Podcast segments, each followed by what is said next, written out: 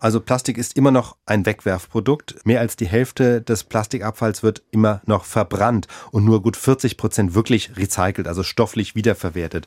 Und da sind wir in Deutschland noch gut. Also in Europa liegt die Recyclingquote bei 30 Prozent, in den USA nur bei 8 Prozent. Mit anderen Worten, das meiste Plastik auf der Welt wird noch immer verbrannt oder landet auf Müllhalden oder eben noch schlimmer in der Landschaft oder im Meer. Kann man grundsätzlich sagen, beim Recycling ist weltweit noch Luft nach oben, ohne dass gleich neue Techniken erfunden werden müssten? Denn auch die Forschung hat ihre Grenzen. Das Problem genau ist, dass Recycling eigentlich nur bei bestimmten Sorten Plastik gut funktioniert, nämlich den Sorten, die sich schreddern und schmelzen lassen, um sie dann in neue Formen zu pressen. Also das ist vor allem Polyethylen oder eben PET. Und diese Plastiksorten, die machen ungefähr 40 Prozent des Gesamtplastiks aus.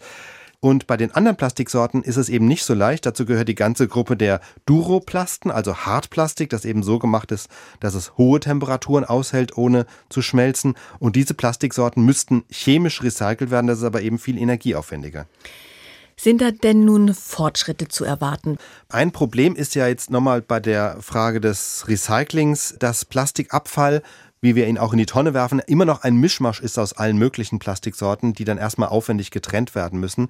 Es sei denn, man findet Wege, auch Plastikmischungen effizient zu recyceln. Das geht im Moment nicht, weil man kann verschiedene Plastiksorten zwar gemeinsam aufschmelzen, aber sie verhalten sich zueinander so ein bisschen wie Öl und Wasser.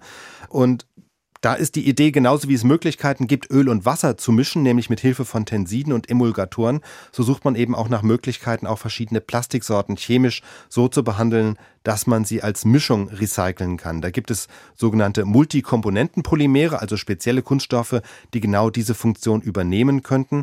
Das heißt, es gibt Ansätze mit neuen Verfahren, die Recyclingrate noch zu verbessern, aber die müssen sich erst noch bewähren.